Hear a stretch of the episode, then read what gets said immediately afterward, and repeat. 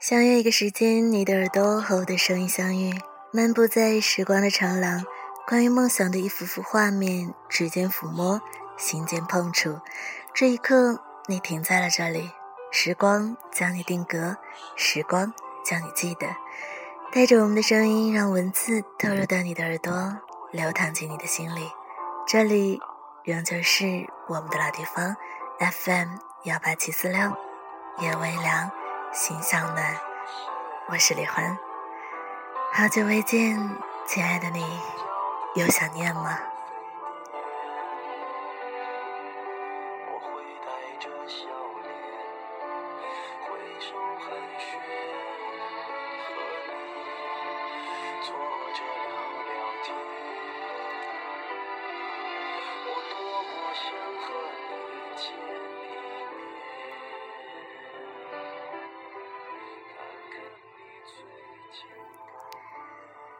北京时间十五点五十六分，愿这篇文字能够带给你一个温暖的午后。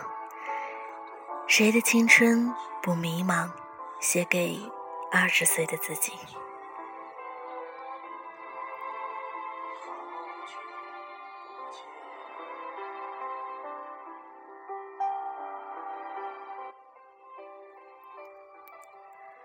手边放了一张你的照片。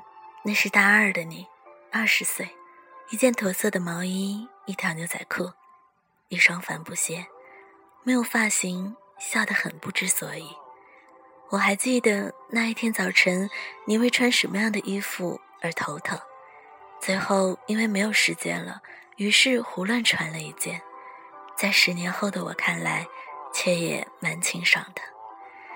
现在看来，那时你处心积虑做的一些搭配，常常以失败告终，而随意搭配的服装反而更像你。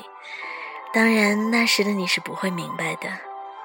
而如果没有当时你那一次又一次的失败，今天的我或许还在老路上，一条路走到底吧。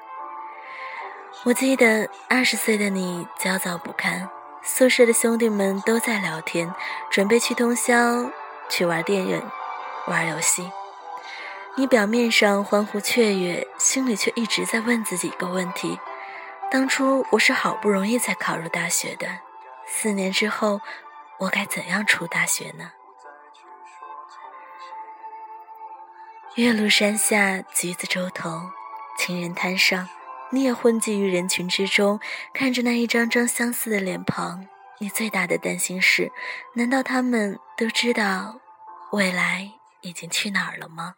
为什么只有自己那么傻呢？傻到没钱买电脑，只能用稿纸一遍一遍的写日记，因为不知道该写什么，所以哪怕写错了一个字，也要重新来一遍。写字的水平一点都没有提高，稿纸却浪费了不少。看着一沓又一沓的稿纸。和从未发表过的文章，心里居然没有一丝的疑惑，只会告诉自己：“哇，昨天晚上又写了六页呢。”如果有一天你真的成了大文豪，这些稿纸可真就值钱了。这几乎是每天你最快乐的时候。那时，很多杂志社很尊重作者。所以你也就常常会是跑去寄信，又或者收信。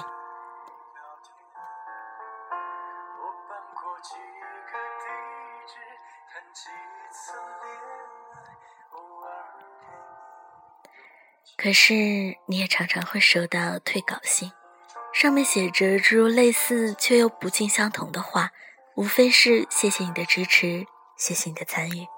只是你的选题和文笔都不太适合他们杂志，希望你继续支持。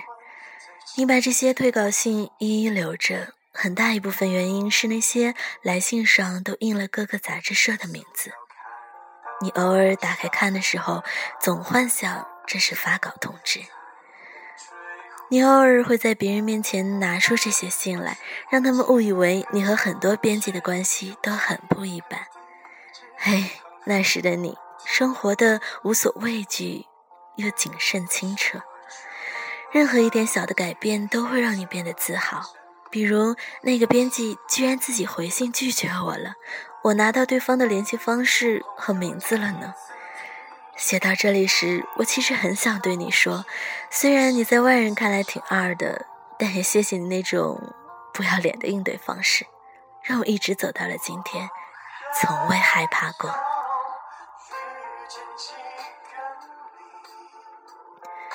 终于，第一篇文章发表了，稿费是三十块钱。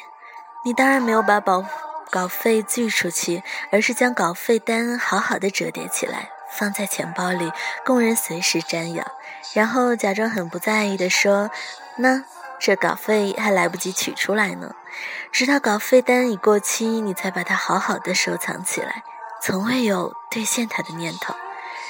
这三十元的稿费背后，你大概花了两百多元请客吃饭庆祝。而有些人对事情的投入是为了生活，你那时的投入是为了证明自己。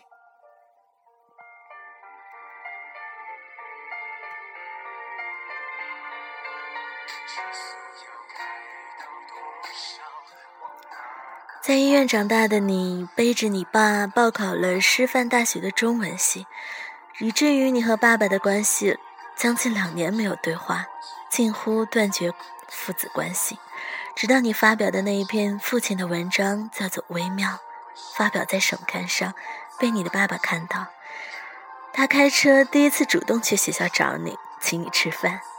你在去见他的路上，带着一百七十多页的小说稿，小说的名字叫做《杀戮》，故事写的是什么？我现在已经忘记了，因为他没有发表过，甚至他当初写他的时候就没有想着要去发表。我记得你对你爸爸说的第一句话是：“爸，你看，我现在能写这么多呢。”你学会了说：“我很好。”我很好，不是指你终于熬到了有钱、有了朋友、有人照顾的日子，而是你终于可以习惯没有钱、没有朋友、没有人照顾的日子。我很好，是告诉他们你越来越能够接受现实，而不是越来越现实。我没你们想的那么脆弱，离开你们，我一样过得很好。你听说参加比赛奖状可以加分，于是从大一开始就开始参加各种比赛。很多比赛只有几个人参加，所以只要认真参与，主办方一般都会给你个三等奖。而一个院级比赛的三等奖能够加两分的素质分，所以作文大赛、歌唱比赛、辩论赛、演讲赛、戏剧大赛、运动会，甚至是书法镌刻大赛，你都不放过。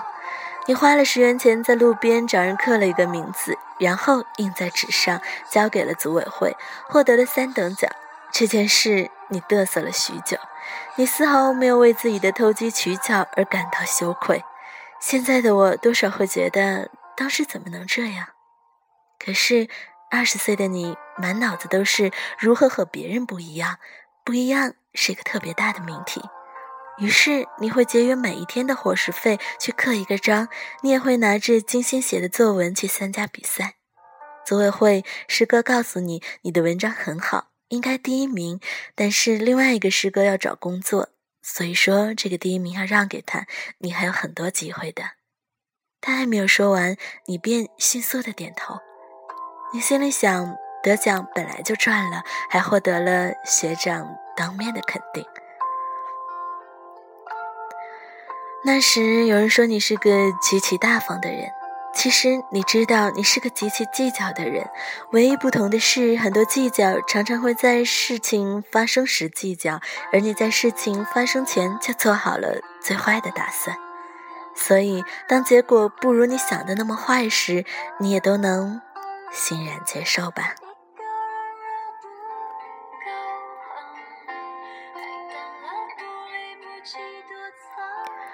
所以有人说你没心没肺，有人说你二百五，你甚至有很长一段时间都认为自己真的挺傻的。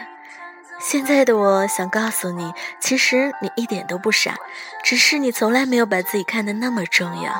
当然，你也犯过很多错误，失去了一些本该一起继续交往的朋友。但成长不就是这样吗？不是学到就能够得到。你成长中所有遇到的问题，都是为你量身定做的，解决了。你就成为了你这类人当中的幸存者，不解决，你永远也不知道自己可能成为谁。在二十岁到三十岁这十年的时光里，我们都要走过一样的路。你觉得孤独，那就对了，那是让你认识自己的机会；你觉得不被理解，那也对了，那是让你认清朋友的机会。如果你觉得黑暗，那样你才能辨得出什么才是你的光芒。如果你觉得无助，那样你才能明白谁是你成长中扶你一把的人。你如果觉得迷茫，那也是对的。谁的青春不曾迷茫呢？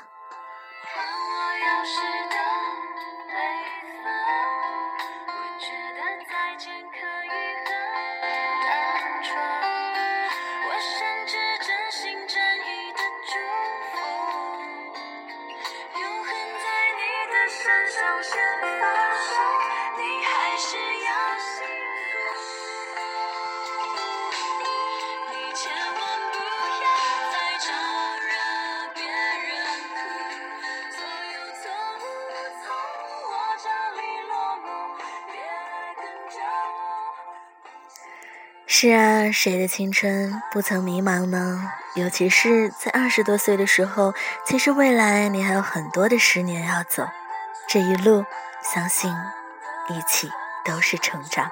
谁的青春不迷茫？送上一首好听的歌曲，来自汪峰，《再见青春》，致我们终将逝去的青春。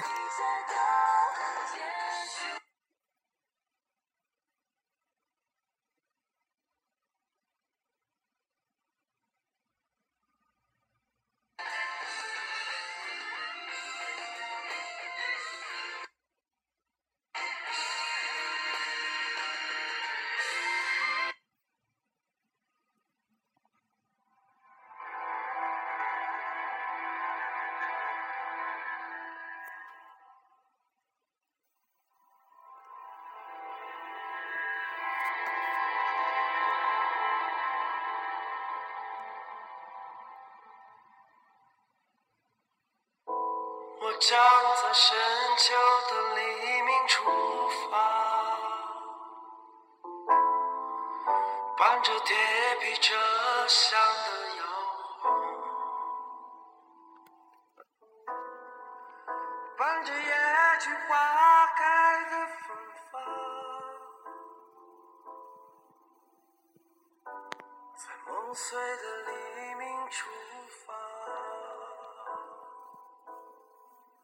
再见，青春，再见美丽的疼痛。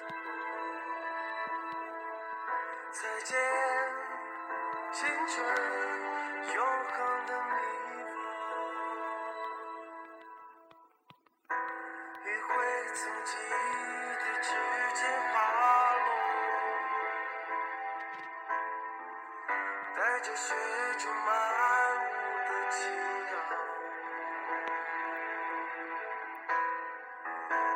着风中悲鸣的草帽，从燃烧的风中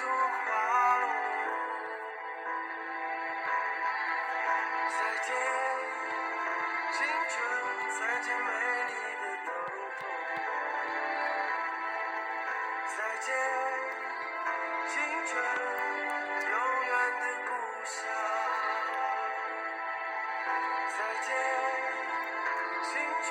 再见，灿烂的忧伤。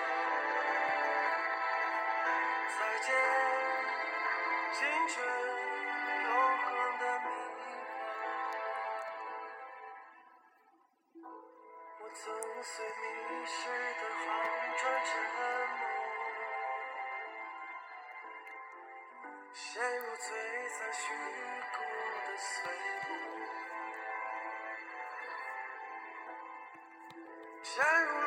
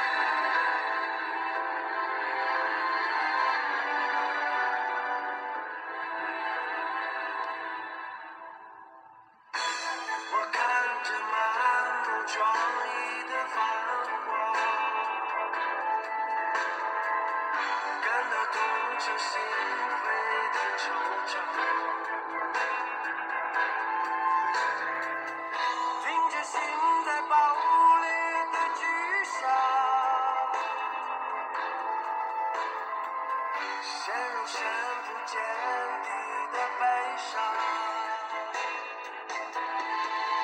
再见，青春，再见，美丽的疼痛。再见，青春，永远的故乡。再见，青春。其实每一个青春里面的迷茫，何不是我们成长路上最美丽的花朵呢？疼痛而又明媚的日子，又能有几年呢？好啦，亲爱的听众朋友，我是李欢，记住我的声音，我们改天再见，拜拜。